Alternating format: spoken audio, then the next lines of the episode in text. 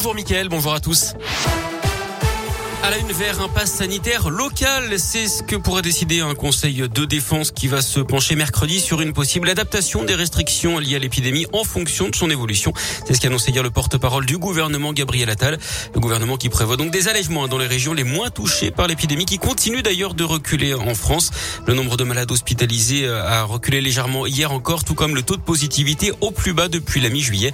Le taux d'incidence diminue toujours. Seuls trois départements affichent un taux supérieur à 200. La Guyane les Bouches-du-Rhône et la Martinique. La politique est la première écologiste. On aura une finale entre Yannick et Jadot et Sandrine Rousseau après les résultats d'hier. Ils s'affronteront lors d'un second tour du 25 au 28 septembre. Ils étaient soupçonnés d'avoir tué Christopher en février 2017 à Lyon. Un couple, le cousin de la victime et son ex-compagne ont été condamnés aux assises de la Loire à Saint-Etienne d'après le progrès. Lui qui avait été acquitté en première instance et comparaissait libre et cope de 12 ans de réclusion. Elle de 8 ans de prison. Encore un drame de la route dans l'Ain. Une dame de 90 ans décédée hier à Lagneux vers 17h d'après le progrès. Elle aurait perdu le contrôle de sa voiture dans un virage avant de percuter une voiture qui arrivait en face. Dans l'autre véhicule, une femme de 35 ans qui a dû être désincarcérée. C'est la 26e victime sur les routes du département depuis le début de l'année.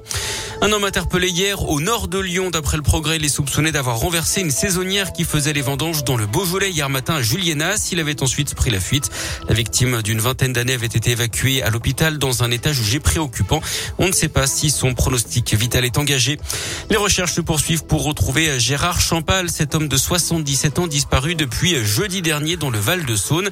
Des bénévoles ont ratissé le secteur hier. 19 communes au total dans cette zone entre la Rhône et l'Ain. La Saône a également été sondée. Les recherches qui doivent reprendre ce matin. À l'étranger, la réponse du Premier ministre australien dans la crise des sous-marins. Scott Morrison a déclaré hier que le gouvernement français savait que Canberra avait de profondes et graves réserves concernant les sous-marins français avant que l'accord d'achat ne soit rompu la semaine dernière. Une réponse qui survient après les paroles de Jean-Yves Le Drian hier soir sur France 2. Le ministre des Affaires des étrangères dénonçait samedi un mensonge, une rupture majeure de confiance et un mépris de la part des alliés de la France.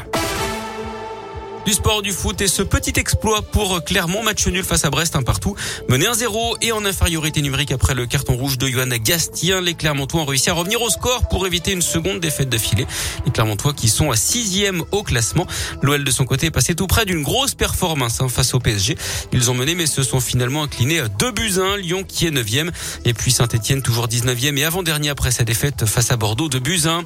En cyclisme, pas de top 10 pour Rémi Cavagna au mondiaux de contre-la-montre en Belgique. Clermontois 14e, c'est l'Italien Ghana qui s'impose et qui garde son titre. Et puis en moto et au bol d'or, cet exploit pour la team Moto 1. Les pilotes se sont hissés à la deuxième place du classement général. C'est une première.